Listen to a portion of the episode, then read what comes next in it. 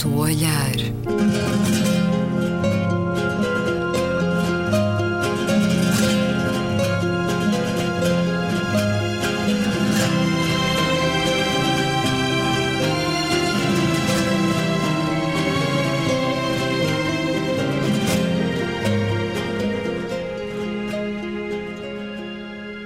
Bem-vindos a Um Certo Olhar. É uma conversa na Antena 2 com Luísa Schmidt, Gabriela Canavilhas, António Araújo e Luís Caetano.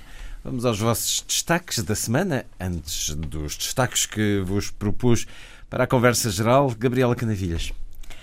O meu destaque vai para uma matéria hum, de feição cultural, mas mais do domínio da cultura pop uh, da cultura mais urbana. Tem a ver, uh, e ligando também aos 60 anos da RTP, tem a ver com uh, o Festival da Eurovisão que se realizou esta semana e que me fez sentar-me diante da televisão a assistir à final do festival, na versão portuguesa, coisa que já não, já não fazia há muitos anos.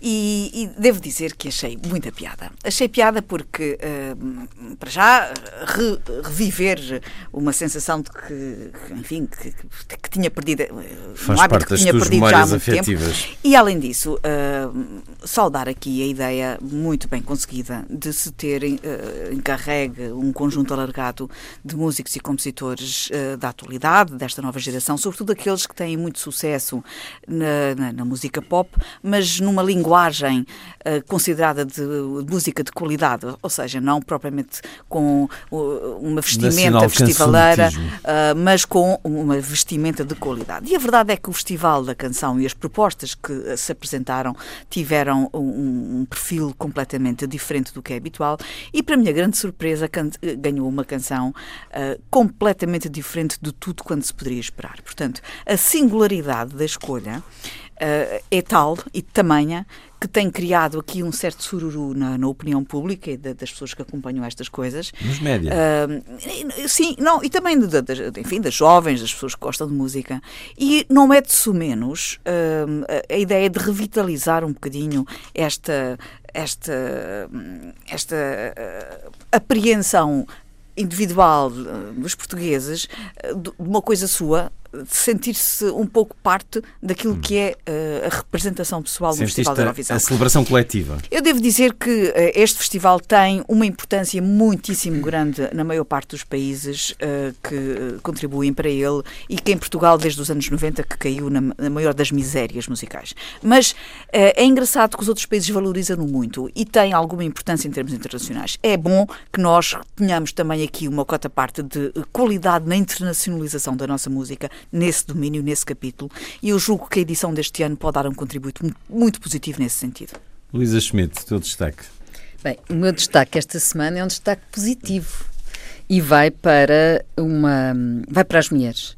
Uh, há um concurso lançado pela Yves Rocher, Fundação Yves Rocher, uh, que, que, se chama Terre de Femme e que premia uh, projetos de sustentabilidade, mulheres que façam projetos sustentáveis.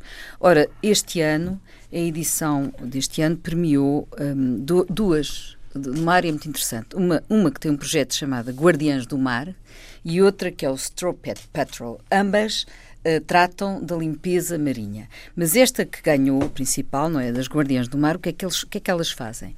Uh, Concentram-se no estuário do Sado e uh, limpam as pradarias marinhas. As pradarias marinhas são os berçários dos peixes e, portanto, têm uma importância enorme. Já existiram imensas em Portugal, por exemplo, na Rábida já existiram vários hectares, agora são 80 metros quadrados e têm que ser preservados. Há uma área protegida marinha na Rábida que é muito importante e são o habitat que protege a desova de espécies como o choco, o robalo, um, a dourada e, portanto. Um, este, Fazem-no enquanto empresa? Este, não, fazem-no enquanto é um movimento cívico. Uhum. E o que é interessante neste movimento é que articula, portanto, esta bióloga, Raquel Gaspar, um, eh, mobilizou 45 mulheres pescadoras naquela zona, mulheres, e essas mulheres, portanto, envolvendo voluntários e pescadores, fazem esta limpeza. E dou-vos só um exemplo. Um, eu não sabia, eh, mas, eh, mas os pescadores de Lingueirão utilizam sal para o lingueirão subir, sair. Já apanharam 25 mil embalagens de sal porque eles costumavam depois deitar o, o frasco, portanto, o, para, para, o, para, o, para o vestuário. Depois, por outro lado, já apanharam duas mil embalagens, todos os meses apanham duas mil embalagens e, um, e várias 20 toneladas de lixo até agora na estuário do Sado. E isto é muito interessante porque há esta articulação entre escolas, portanto, estudantes, depois, por outro lado, as mulheres pescadoras e os voluntários. Portanto, faz aqui um, um, um projeto extremamente interessante, apaixonante e uma coisa que aconteceu, portanto, que eu tenho que contar, porque eu próprio participei este fim de semana passado numa ação de limpeza, porque o prémio foi entregue em, eh, na Lessa da Palmeira, lá em cima, porque o Yves Rocher tem lá sede, e foi num restaurante sobre a praia, e quando acabou a entrega do prémio, elas viram as duas que ganharam o prémio que a praia estava toda suja. Em suma, fomos todos apanhar o lixo e em Se duas horas apanhámos cinco grandes sacos de lixo, o que é uma coisa eh, absolutamente notável. Também na senda do Portugal Positivo, o seu destaque, António Araújo. Realmente é uma notícia boa que diz que português e matemática não terão menos horas. O uhum. Ministério da Educação garantiu em resposta ao público que o português e a matemática não vão ter qualquer Está a ver, António, redução. das suas dúvidas Exatamente. num programa aqui há Não, mas as dúvidas atrás. eram motivadas e isso até pode levar a uma questão sobre o, o jornalismo. Os média, mais uma vez, nós porque o Expresso disse, eh, um, o Expresso dizia que iriam ser reduzidas o, o, o português e a matemática e o secretário de Estado da Educação na altura disse algumas disciplinas terão de perder SIC carga horária. Agora, não sei se foi o Expresso que fez uma interpretação abusiva e disse logo que seria português e matemática. Vi, eh, surgiu uma crítica muito contundente de Carlos Filhais à redução da, da matemática. Também neste processo, uh, aqui o, o, facto da Sociedade Portuguesa de Matemática, que é uma sociedade que tem uma longa tradição, até no tempo do Estado Novo, recordam-se Bento Jus Caraça, etc., não estar a Bento ser ouvido. Eram exatamente, exatamente. E um grande professor. E houve uma série de membros, os matemáticos no Estado Novo tiveram uma ação oposicionista muito, sim, sim, sim. muito desenvolvida. Foi expulso em 46, também. Agora, uma sociedade, a sociedade já tem um longo prestígio, não estar muito a ser eh, consultada neste processo é, é é algo estranho. Mas, se a notícia é que não há uma redução do português e da matemática, como hoje é garantido, isto é, se a notícia do Expresso era infundada, aí eh, confesso que estou bastante contente enquanto cidadão e pai. Esta foi a semana do Dia Internacional da Mulher. O tema não estava inicialmente pensado, mas uh, Gabriel Canavilhas manifestaste desejo de sublinhar um apoio inesperado, diria eu, que não é único, à senhora Kellyanne Conway, a propósito da forma como uh, se pode, com desdém, maltratar eh, a mulher, independentemente das suas crenças ideológicas, do seu papel político. Pões-te do lado desta importante conselheira apoiante de Donald Trump, porquê? Ponho, sim, porque, eh, independentemente das posições uh, altamente questionáveis que ela tem relativamente à política em geral e até os comportamentos que ela tem tido na forma como ela verbaliza as suas, as suas opiniões, uh, ela está, neste momento também, a ser vítima de, de, um certo bullying. Personalizado devido ao facto de, ou melhor, orientado e dirigido a aspectos que advêm do facto de ser mulher.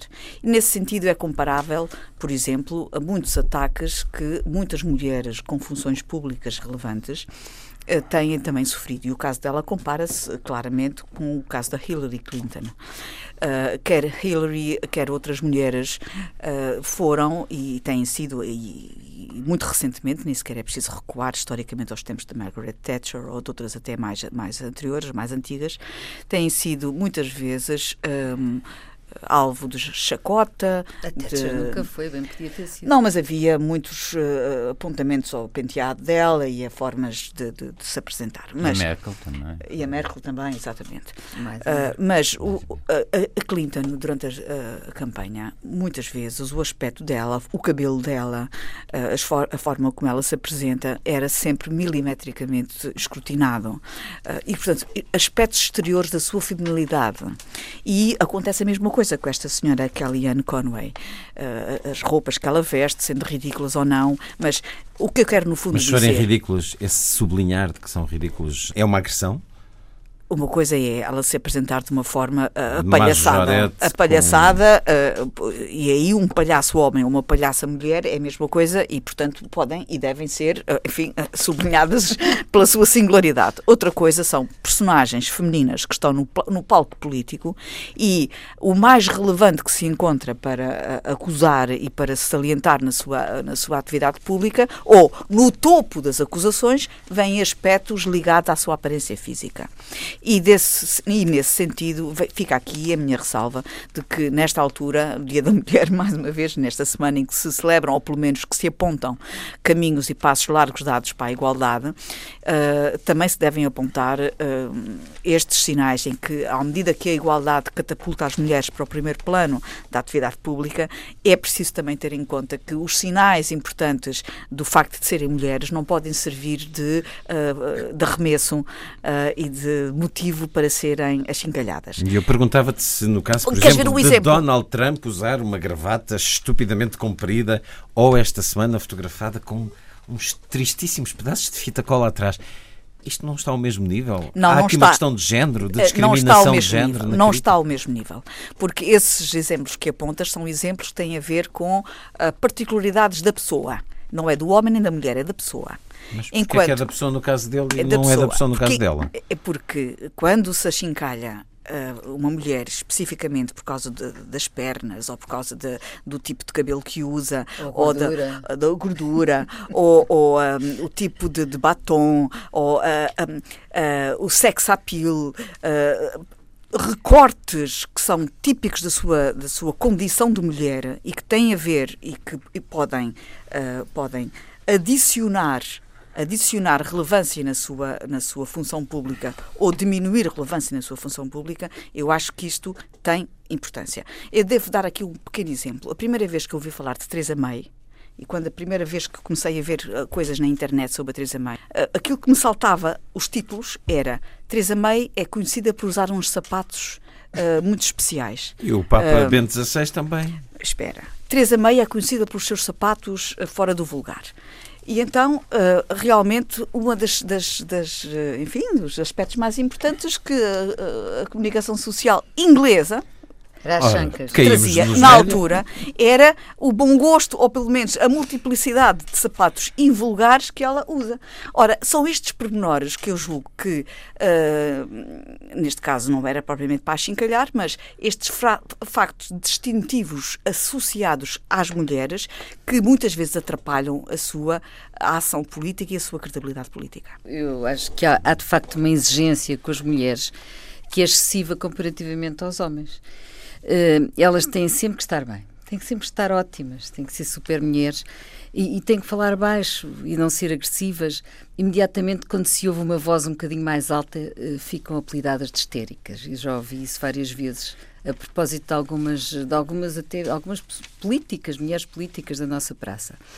E, portanto, dizer que a Hillary tem o cabelo oleoso, não, não quer dizer, não, não é trato. Imagine-se o que era se, as, se agora as mulheres começassem a criticar o aspecto físico dos homens. Mas quem é que diz isso? Quem é que diz que a Hillary tem o cabelo não, não, oleoso? Não, constantemente. Um tonto mais... qualquer, numa coluna qualquer, não, não um é opositor político não é o Luís Caetano, da, é muito... da extrema-direita? não é o Luís Caetano. E não são coluna, colunistas de opinião, é não. o Vox Populi é, é. É a atitude.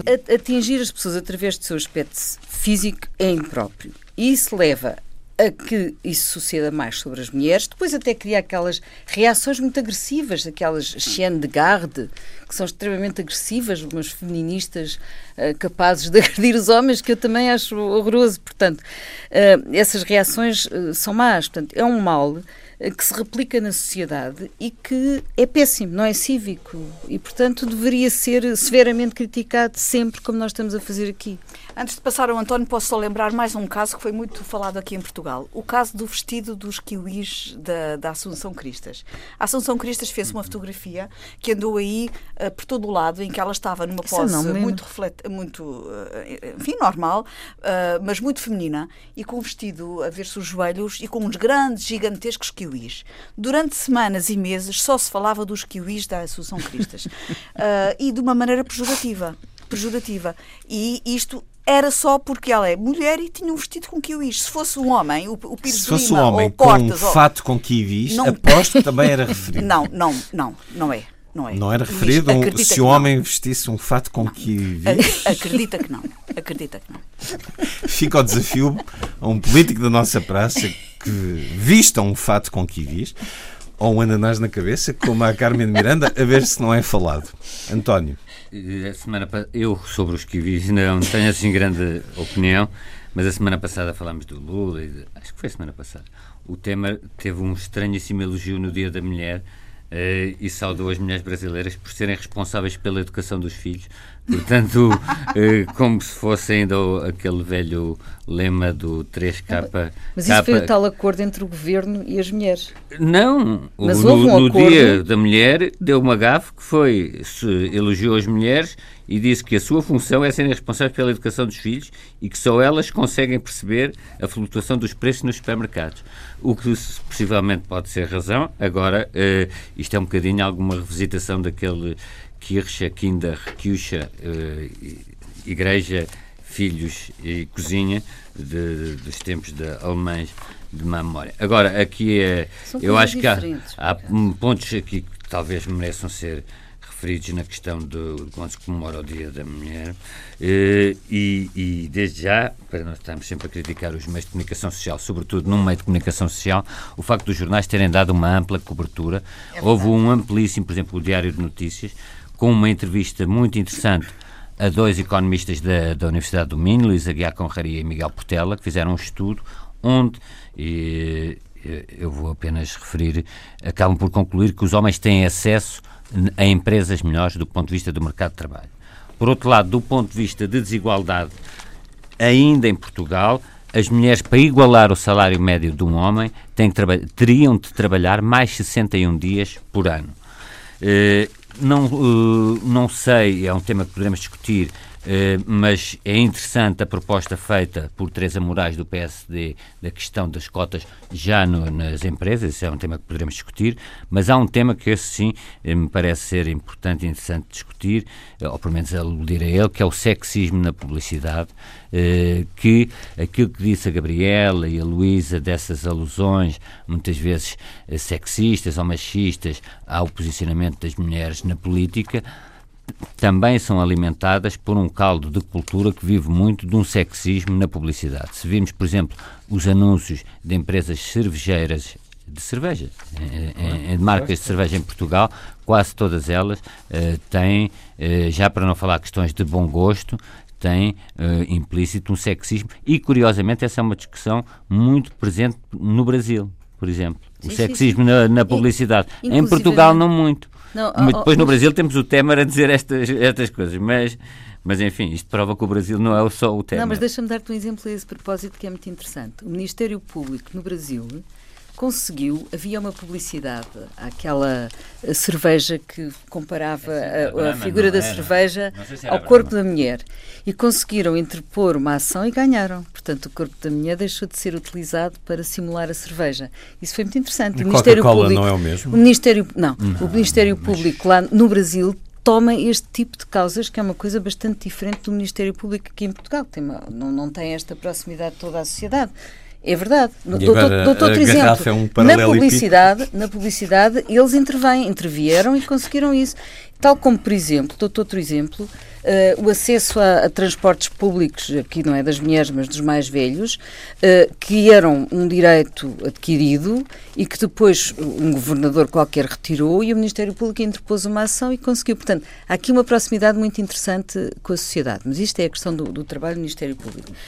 Agora, só outra coisa que eu queria dizer a propósito do Brasil, saiu um artigo esta semana, eh, justamente no Dia da Mulher, que fala sobre o facto de Brasil e Portugal terem maior percentagem de mulheres autoras de artigos científicos. É um estudo feito, um, um estudo feito agora, não é? já estão 55%, E não é? isso, e no Brasil também, o que não deixa de ser eh, muito curioso, quer dizer, no Brasil já, já, já tem maior percentagem. E, e isso é interessante, são dados novos, eles comparam os dados de 96 até 2014. E nos últimos anos houve muito mais uh, uh, representação das mulheres. Ora... Não é interessante, nada interessante, é uh, aqui em Portugal nós vermos os números da violência no namoro. A violência no namoro nos últimos três anos aumentou 60%. 60%. Não é claro que também é o. A que aumenta se é a participação que, é, é, é claro, mais conhecida. Exatamente, é isso que eu ia dizer. E muito bem, mas, ser, mas isso também, repara, isso também significa uma maior consciência. Claro, é sempre. E isso é muito importante. Os números referidos uh, nas estatísticas que, que, que, dizem respeito a comunicações na polícia e uh, casos de, de mesmo de, de hospitalização referem 697 casos de vítimas de violência no namoro. Ora, eu esta semana estive em várias escolas a falar sobre isto, uh, com, enfim, a conversar muito longamente com dezenas e dezenas de adolescentes, e de facto o que eu perguntava era: caramba, eu até compreendo que haja casos de violência doméstica, compreendo não, uh, mas uh, percebo. Sim, não fora. casos de violências domésticas em que haja submissão por impossibilidade de, de, de, libertação por, de, devido a necessidades orçamentais, devido a, problemas com os filhos, devido a dependência de todo o tipo.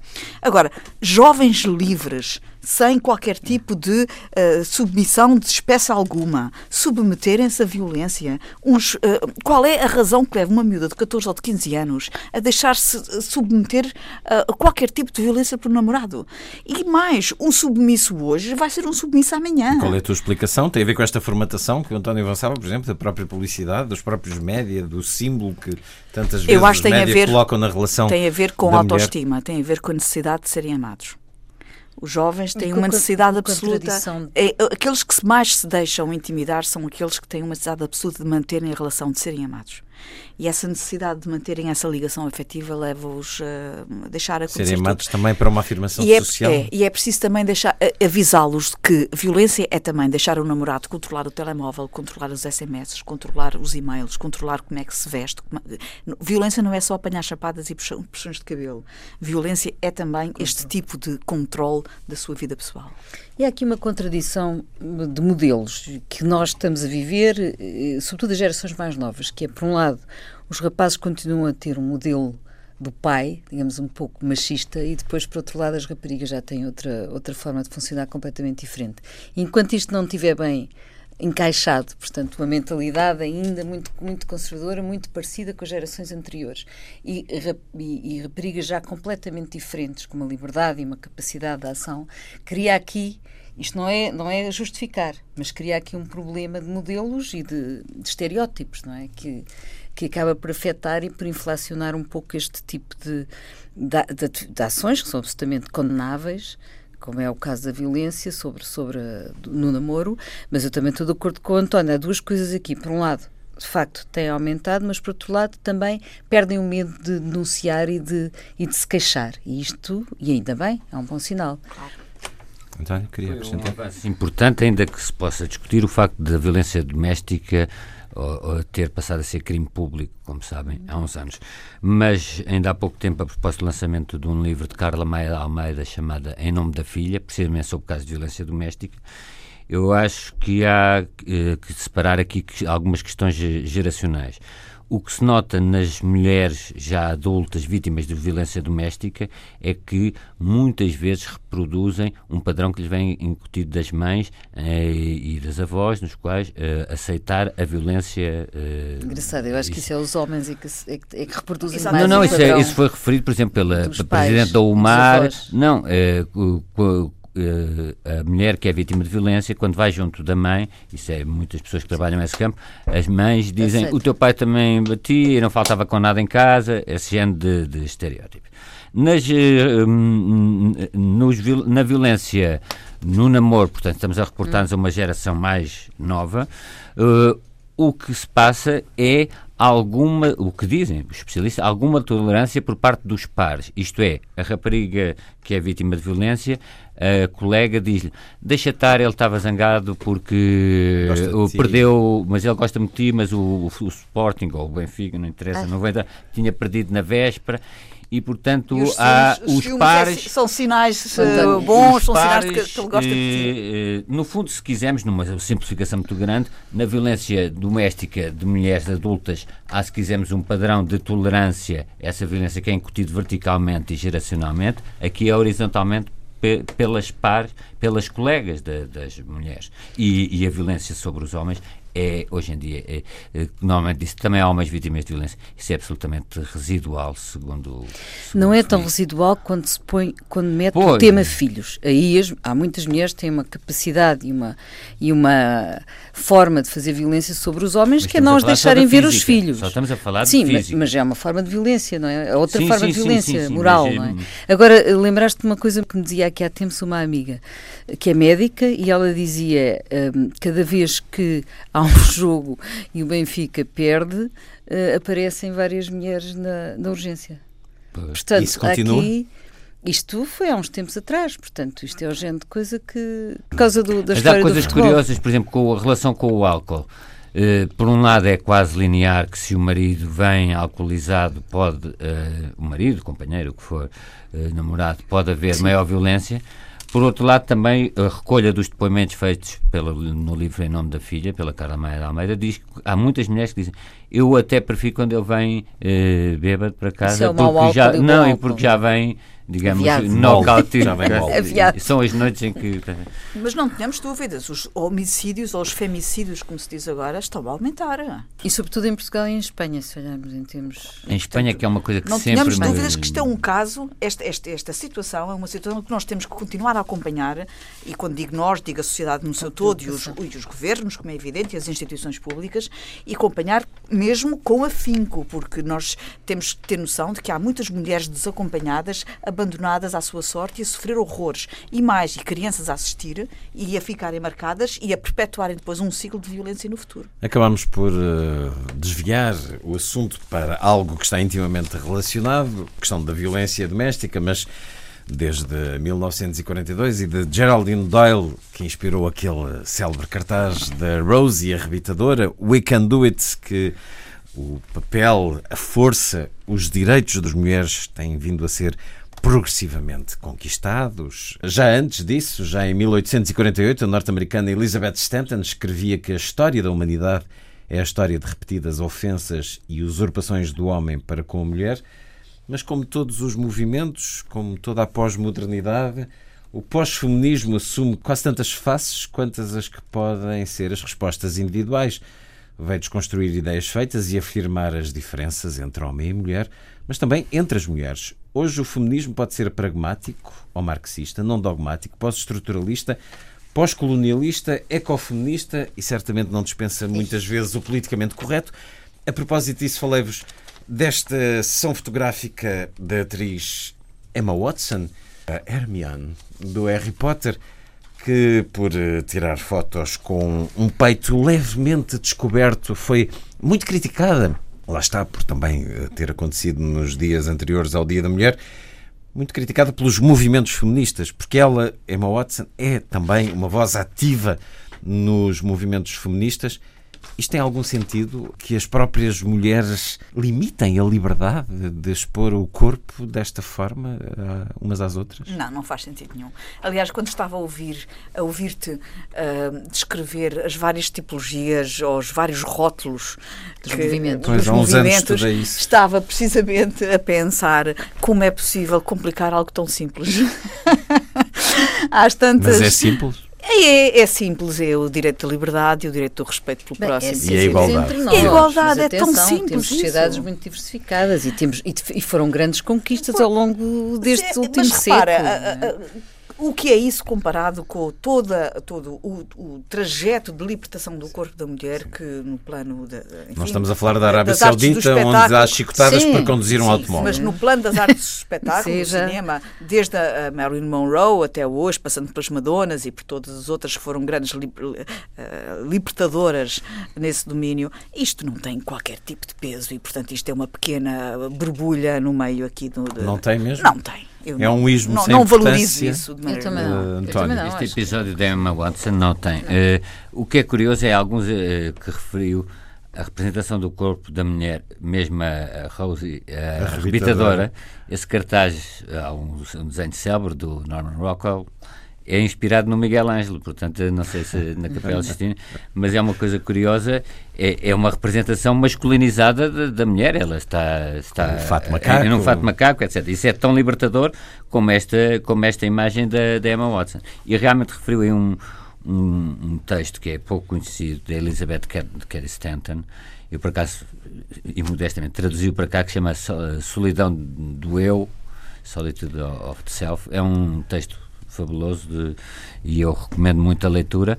Agora, em relação a isto da, da Emma Watson, nós lembramos o, o grupo Femen, que, que pelo contrário é da, é da exposição do, dos cheios que, que, que faz, faz a sua intervenção política. Se me permitem, há hoje, saiu hoje um artigo do António Guerreiro, O Fim dos Homens, um artigo um pouco contracorrente, como sempre, mas que é muito interessante e, e, que recomendava a leitura no público. Mas o fim dos homens não queremos. Não, não, não. Quando eu digo o fim dos homens é, é que é o, lido do, do o título, mas é. Mas há é alguns realmente... movimentos feministas, se calhar. Ah, não, não, não há, um há uma discussão sobre o, o no feminismo da chamada terceira vaga.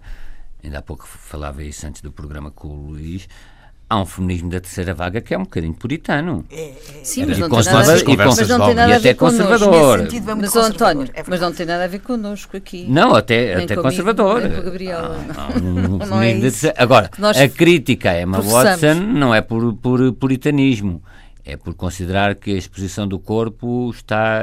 Hum, está talvez a, a, a implicar é, uma degradação. E, eu acho basta que é ver ridículo. os, os desfiles coisa... que existem agora uh, em todo o lado de, de moda. E esta uh, ideia? A, a, moda na alta costura, em qualquer lado, basta ver como, eles, como os manequins desfilam seminus. Quer dizer, agora, há, há que ver... E a ideia feita de que uma mulher se me despida e decotada, não é? Decotada está a vender para os homens coisa que pode não ser mas é verdade, é preciso não é? É por, é por não ela, quer ser provocador. É uma coisa que as mulheres fazem um statement, statement por si próprias. Aí sim. Não... Está-se a vender uma imagem, não é? Sim, mas, mas não, é, não é uma coisa. Olha, que, que sabem o que é, um exemplo de discriminação de género? O que Vou dizer aqui hoje. É todas as imagens do corpo nu já estão mais que vulgarizadas em todo o lado, exceto o órgão sexual masculino é o único que não anda por aí nas imagens. Eh, eh, é uma, é uma demonstração de que, apesar de tudo, há ali um reduto de proteção masculina que não existe no caso Uma censura?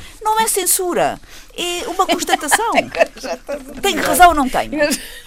Isso levava-nos para uma longa conversa, não, nomeadamente sobre o que se pode destapar numa praia, por exemplo. Mas por acaso há que traçar uma linha uh, e sem querer também ser contracorrente e há que tentar perceber nos diferentes casos qual é, uh, onde é que começa, porque há bocado condenámos muito e estávamos todos de acordo na condenação do sexismo na publicidade. E agora estamos todos de acordo em defender liberdade. a liberdade de exposição do corpo das mulheres na, nos Não. desfiles. Eh, até que ponto, porque há, há, vários livros e vários estudos sobre exploração de modelos e manequins, etc. Até que ponto é que também, no universo da publicidade, por exemplo, o artigo do António Guerreiro começa precisamente por falar o universo da publicidade, até que ponto no universo da publicidade também e da, da moda. moda também não há induzido alguma uh, exploração e manipulação de, das mulheres no sentido de exibirem o, o seu próprio Mas corpo. Mas na publicidade e na moda ah, isso pois, não há dúvida é nenhuma. Preciso, uh... E na publicidade, aliás, uma coisa curiosa e que os estudos mostram é que, uh, por exemplo, sociedades que não eram de consumo anteriormente, como foi o caso de Portugal. Eu fiz a, a, tese de mestrado sobre a publicidade e uma das coisas, quais eram os alvos preferenciais? Mulheres e jovens. Uhum. Tal como, por exemplo, na Índia, havia um estudo recente sobre isso, portanto, aquela necessidade de apelo ao consumo, quem são os alvos da publicidade? mulheres e jovens. São sempre os alvos de publicidade principais e onde se aponta mais, que é para a mudança de hábitos. E aqui aponta para uma outra coisa, que o António há pouco falava, sobre a questão da, das mulheres ligadas à educação das crianças e tudo isso. O que é certo é que as mulheres. Mas, mas o que é certo é que as mulheres, de facto, têm uma, uma posição, as mulheres não são iguais aos homens, não é? E mesmo na vida social, as mulheres têm uma posição, ocupam o lugar, têm uma malha de comunicação que é diferente das dos homens. E isso é muito curioso, porque é uma localização estratégica. Elas estão na, na vida intersticial, uh, doméstica, são muitas vezes as primeiras, de facto, a falarem com os filhos quando eles chegam das escolas, mesmo que trabalhem. Então, por outro lado, na, nós vimos isso no, nos inquéritos. Mudando, não, é? não, mas nós vimos isso nos inquéritos, elas, nos inquéritos que fizemos este ano, no inquérito que fizemos este ano. As mulheres são aquelas que fazem mais ações de vizinhança, estão mais ligadas à vida, por exemplo, uh, ao, ao, apoio social, portanto, são muito mais mulheres do que homens, é uma coisa curiosa. Por outro lado, nas organizações sociais, nas paróquias, etc., já estão, pois também já estão nos empregos, não é? já estão na, na, nas FIAs, têm, têm um interstício têm uma, uma vida intersticial e uma situação que leva a torná-las, e são muito comunicativas, têm uma forma de funcionar de facto diferente, que leva depois um, a que tenham importância na forma, na, até nas mudanças culturais, até nas mudanças mas culturais que se vão dando. As empresas não continu, continuam a não chegar. Embora muito. pouco, embora pouco, mas já estão no ativismo, já estão em várias, em várias situações, não é? E, e, e, realmente tem uma. E é esse estudo que nós já, já referimos aqui há pouco tempo. Por exemplo, as mulheres imigrantes, os imigrantes em França, as mulheres tiveram imensa importância na integração dos filhos, na mimetização que fizeram às mulheres de França, muito mais uh, fortemente do que os homens, que trabalhavam muito e depois iam para aquelas tabernas e cafés naquela altura, e não é? Naqueles bairros. Uma socialização mais fechada entre. Numa socialização mais fechada. As mulheres tiveram imensa importância nessa integração dos imigrantes. Portanto, isso é interessante também analisar São papéis diferentes. Mas, uh, mas muito mas complementares, não é? Numa sociedade ideal. Poderíamos seguir a partir do Dia Internacional da Mulher, então, uh, tanto para refletir que diariamente surge também no espaço público, mas vamos olhar uh, lugares de conflito onde tantas vezes as mulheres são também das primeiras vítimas. A propósito de um relatório, Gabriela Canavilhas, em que participaste da Comissão Permanente do Diálogo entre Civilizações e Direitos Humanos, lugares de conflito onde a perda de vidas humanas é terrível e diária, mas onde o património cultural é muitas vezes um objetivo de guerra e de luta e do, do conflito.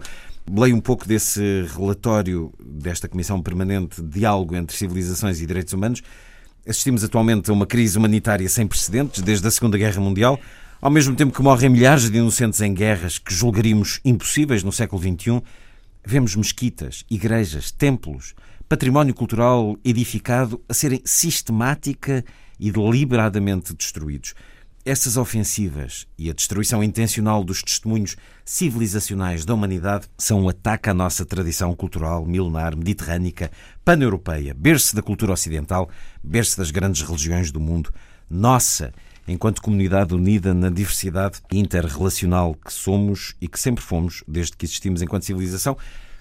Este olhar sobre a cultura como alvo da guerra nos conflitos a que estamos a assistir, nomeadamente no Médio Oriente, é algo a que a sociedade está particularmente atenta, Gabriel Canavilhas? Pois é, que a cultura tem estado na linha da frente da guerra quando devia estar, pelo contrário, na linha da frente da paz. E o que tem acontecido, uh, e desde que aconteceu uh, aquela explosão dos Budas uh, de Bamiyan em 2001, Uh, aconteceu de facto algo de novo no panorama da guerra, que foi uh, sinais de que testemunhos civilizacionais eram uh, uma ameaça a, uma, a um projeto estratégico de guerra e que, portanto, tinham que ser destruídos. E, de repente, esses testemunhos civilizacionais começaram a ser sistematicamente destruídos e começaram a constituir-se como, um, como vítimas de guerra.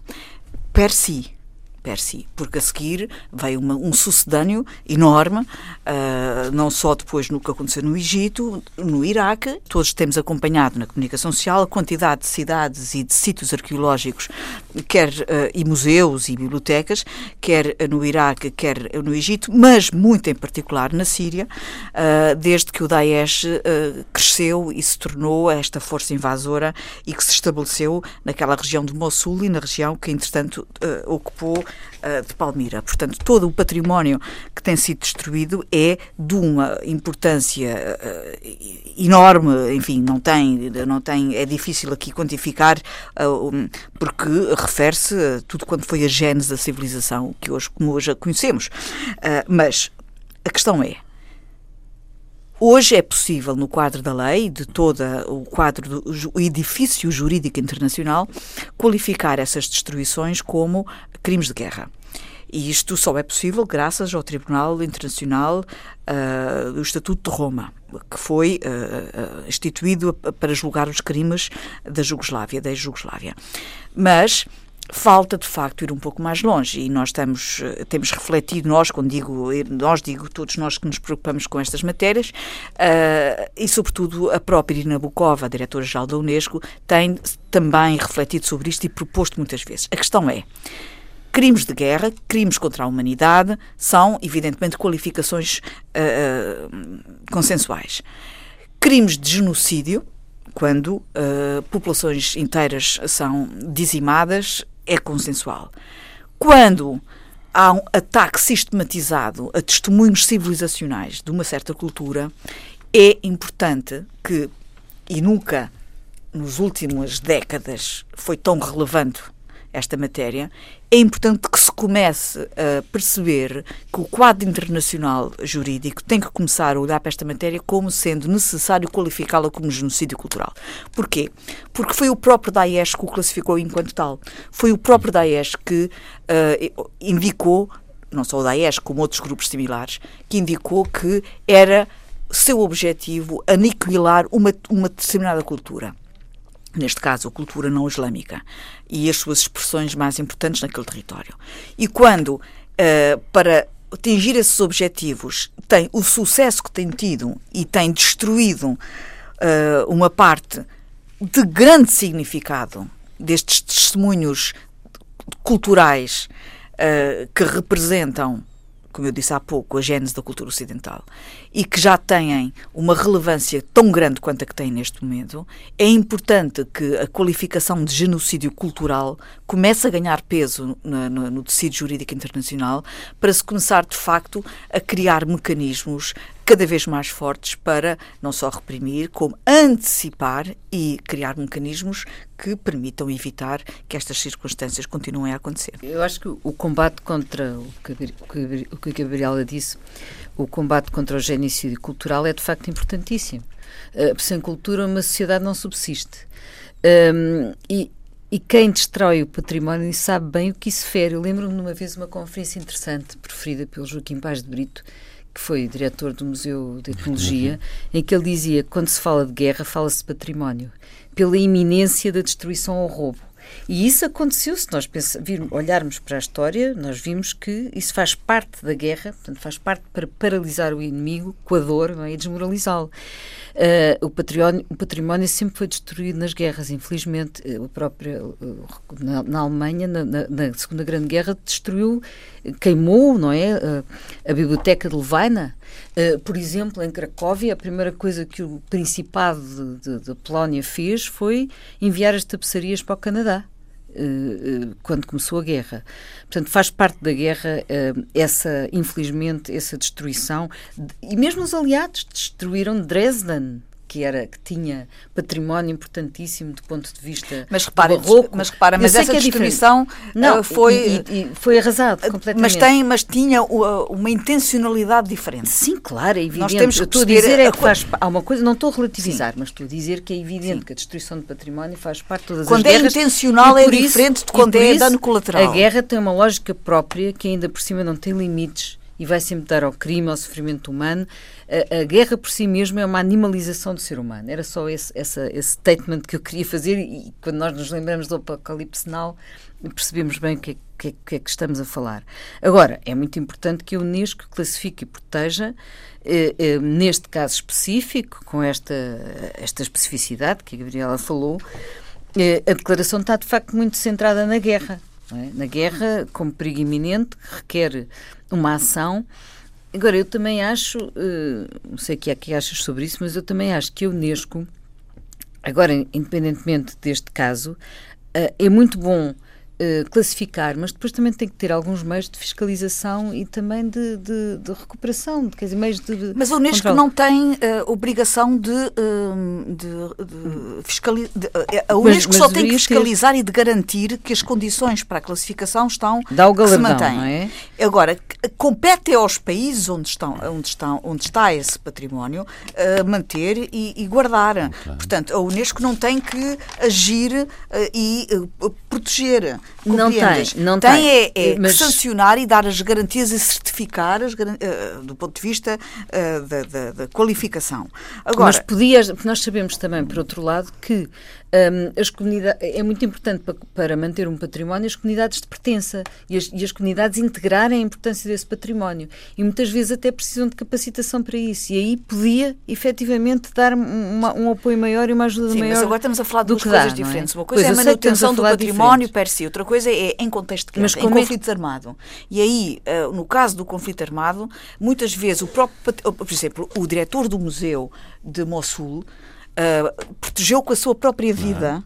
Uh, o, o, Sim, o conteúdo é do museu. Portanto, as populações em... até. Timbuktu uh, também. Cenário exatamente. De guerra, tentam claro. defender de tal maneira que dão a sua própria vida para defender uhum. isto e não ao encontro do uhum. que estás a dizer. E tens toda a razão. As pessoas têm que sentir aquele património como pertence a sua exatamente. e envolvem-se muitas vezes uhum. a ponto de dar a sua própria vida.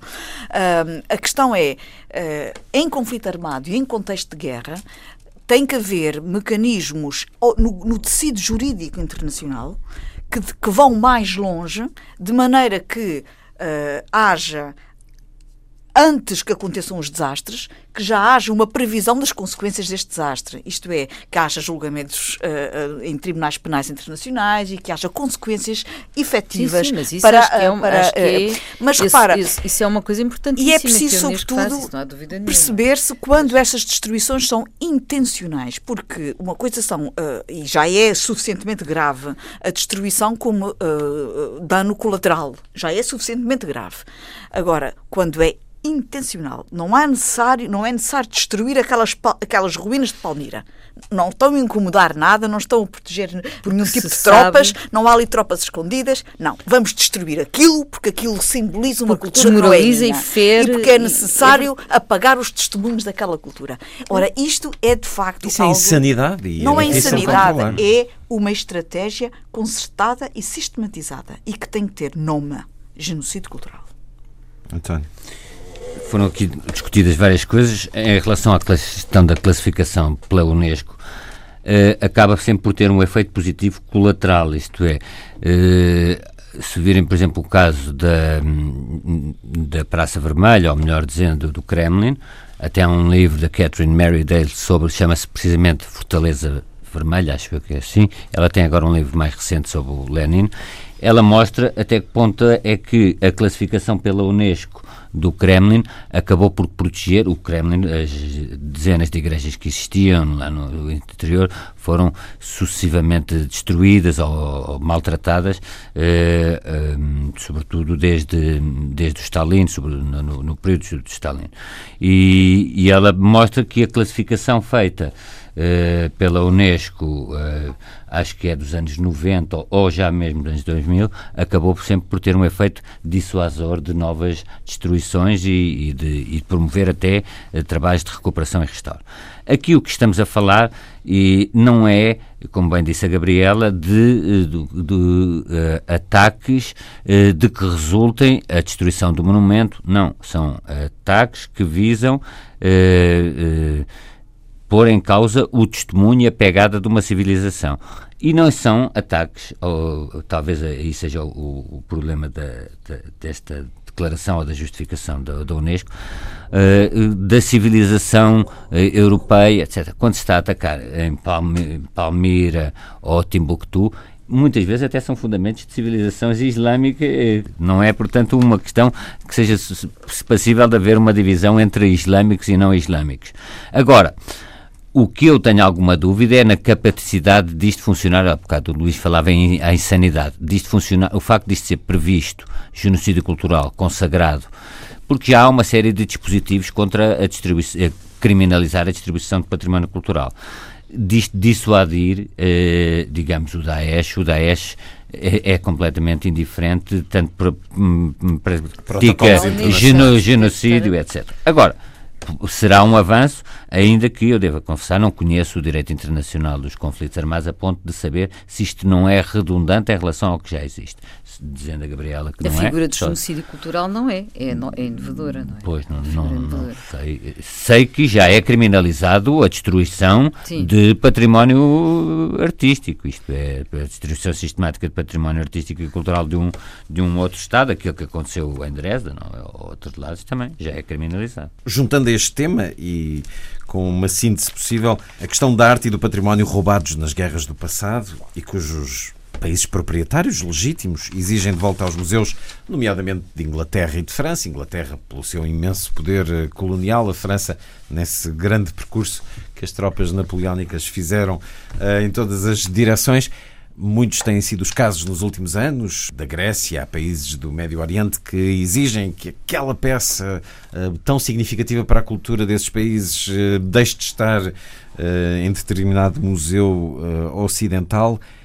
Há uma questão, para além da questão jurídica, que certamente é complexa a envolver tudo isto, António. Eticamente, as coisas devem voltar aos sítios onde não, estiveram ou não? Isso é uma questão com, muito complicada, que é, to, como sabe, foi uma velha batalha da Melina Mercury, quando foi ministra, a devolução do, do, do, dos frisos, uh, do, do Partenon e, e não sei. Agora, a reabertura disso em termos sistemáticos uh, é, uma caixa é uma, de Pandora? É uma caixa de Pandora do ponto. E mais, até, e sem qualquer ocidentalismo e preconceito eh, ocidentalista, como agora se diz, o que tem em parte preservado muito do património de outros países tem sido a sua conservação nos museus do, do Ocidente. A reabertura disso daria uma confusão em termos internacionais, porque Portugal poderia reclamar coisas à França, França depois eh, reclamar coisas a Portugal. Isto é, eh, pôr, eh, era pôr toda a história e todos os movimentos históricos sem qualquer prescrição, sem qualquer limite. Poderíamos ir ao início dos tempos, pôr toda a história no, no, nos tribunais. Coisa diferente é, por exemplo, a restituição, como tem vindo a ser de património uh, roubado, por exemplo, nos nazis, sempre que há um crime, e, e aí já, já são, cada caso é um caso e é preciso ser muito avaliado. Há vários livros, como sabem, vários trabalhos sobre as pilhagens que os nazis faziam, sobretudo os primitivos alemães, do Holbein, do Cranach, e depois são devolvidos até famílias que foram espoliadas. Mas acham é, isso muito diferente, até temporalmente, do e, que as mais do que, francesas? Mais do que temporalmente, é, é uma questão que aquilo que implique uma juri, juridificação, do, juridificação no sentido de judicialização e, e querelas judiciais sobre passado das nações é, é, é muito, muito complicado. É? Mas é muitos destes países que exigem o regresso do seu património não não querem saber dessa complicação, querem aquilo que pois. sentem que é legitimamente seu. Pois. Mas não ficava mal o British Museum pagar uma taxazinha ao Egito, não era? uma taxa anual ao Egito, uh, porque deve, pensou, deve já, muito já, já do seu sucesso, uh, o seu riquíssimo espólio que foi recolhido do Egito, não é? E de outras partes do mundo. Mas como o António diz, é abrir uma caixa de Pandora, é, é imparável, quer dizer, é a história num rebuliço. Eu acho que aí é uma coisa muito complicada. Só com esses casos especificamente, eh, sim. Pelo era, ouro que temos na, absolutamente. Na, nos nossos... Porque então aí podíamos ir aos recursos recursos, podíamos ir a tudo isso. Não? É? Era, é, é, é muito, é muito complicado. Por exemplo, o exemplo da Gabriela. Se o Egito disser nós queremos essa múmia que está aí nesse museu e vamos guardá-la também aqui no museu, esta pessoa foi importante na nossa história, é nossa. Eu, eu, penso que esta é uma questão, estava a dizer o António e bem, que é muito complexa, e, mas não deixa de ser pertinente voltar a ela de vez em quando. Uh, eu também concordo que uh, se não for a, uh, se não for a preservação e, e ter-se trazido para outras capitais da Europa, algum de, mesmo para o Louvre, algumas, alguns testemunhos arqueológicos importantes de países uh, enfim, menos preparados para as, para as preservar, se, provavelmente já teriam algumas delas desaparecido. No entanto, não deixa, para já de ser aqui um certo ar paternalista no, em, no século XXI, em que o desenvolvimento global uh, está a avançar e às tantas já há capacidade de, uh, de assegurar em condições cada um desses países o seu próprio património. Por outro lado, a riqueza que advém também de, de, dos, das visitas dos turistas e do enriquecimento cultural uh, à custa de muito desse espólio também deve ser partilhado com os países de onde ele veio. Uh, e eu sou sensível à ideia, porque não, de protocolos de repartição dos lucros e, e até fazer parte. Eu acho que isso até é interessante. Fazer, faz parte da dívida Norte-Sul. A dívida Norte-Sul, que se fala tanto, podia entrar aí nessas contas. Essas contas podiam entrar na dívida Norte-Sul. Poderia ser interessante. Não deve. É uma, fica esta. não, porque os países têm a obrigação, na ajuda ao desenvolvimento, de dar 0,7% do seu PIB. Não dão. Não dão mesmo, quer dizer, a maior, a parte dos países desenvolvidos não dão. E, portanto, esta seria uma, uma forma também de os pressionar. António. Um caso estranhíssimo e curiosíssimo. Eu peço desculpa estar sempre aqui a referir livros, mas há um livro que se chama Give Me My Father's Bones, que foi um, um, um, um esquimó numa expedição que foi levar, eh, que morreu depois numa daquelas expedições populares, e depois foi, foi levado para o Museu de História Natural seu, e, e a criança, o filho, uns anos mais tarde, depara-se com o esqueleto do pai numa vitrine no Museu de História Natural. É um livro fascinante, chama-se precisamente Devolvam-me o, o, esqueleto do meu pai. E como é que isso acabou? E, e, e, sim, e depois acabou com aquelas soluções de.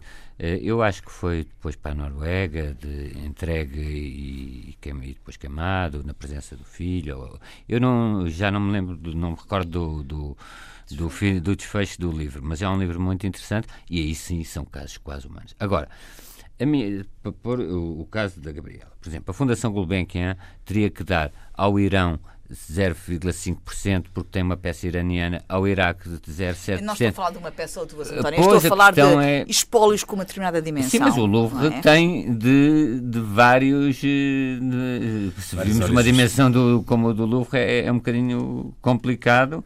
E, e, é o que eu digo, por exemplo, depois isso pode abrir, e como sabem, já está judicializado, indemnizações por escravatura. Pois, é, complicado, e, portanto, isso é altamente complexo. Indemnizações por escravatura. Indemnizações, eh, Portugal ter que pagar, uh, ao, mas é ao, ao, Brasil, é ao Estado brasileiro ou é às vítimas de escravatura? É, é difícil. Só, claro, uh, este caso que eu, que eu disse foi dos mais caricatos, do, do horríveis, se quisermos, de uma criança esquimó, mas esse era possível reconstituir um, um nexo de culpa e de causalidade. É? A complexidade das coisas. Vamos às vossas sugestões, Gabriel Canavilha. A minha sugestão vai para hum, um evento que, infelizmente, uh, só vai ter repetição no domingo. Nós vamos uh, ser ouvidos no domingo de manhã, mas talvez ainda haja tempo de, uh, durante a tarde, poderem assistir. Porque eu vi-o na quinta-feira. Trata-se do Tristão Isolda de Wagner. a produção que eu vi e que assisti é extraordinariamente interessante. Gostei muitíssimo. Fica aqui um elogio particularmente grande para a orquestra, que, a Sinfónica Portuguesa teve uma interpretação e uma prestação notabilíssima.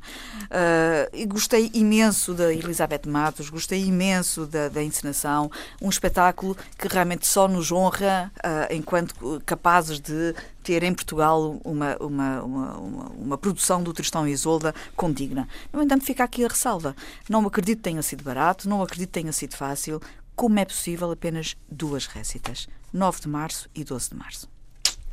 Sabe pouco. Luísa. Eu esta semana fui ao teatro e recomendo vivamente, para quem gosta de teatro do absurdo, eh, que vá ver A Lição, de Eugene Ionesco, eh, no Teatro Meridional, com uma interpretação absolutamente notável eh, do Miguel Seabra, eh, que é que, que, realmente tem tem uma desempenha um papel absolutamente duro e mas muito bom e também da Elsa Galvão e da Sara Barros.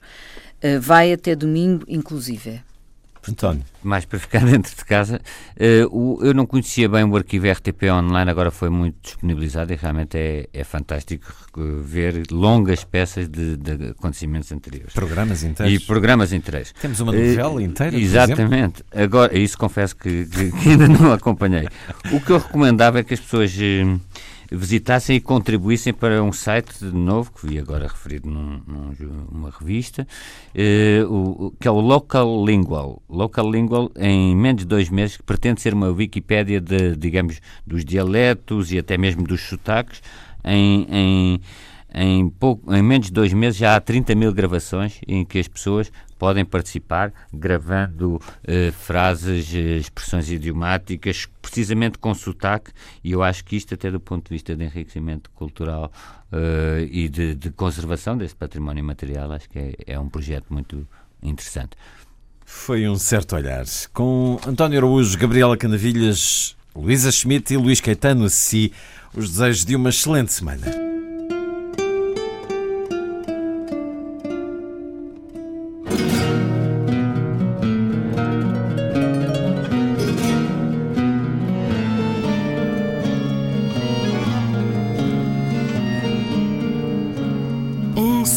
Certo olhar.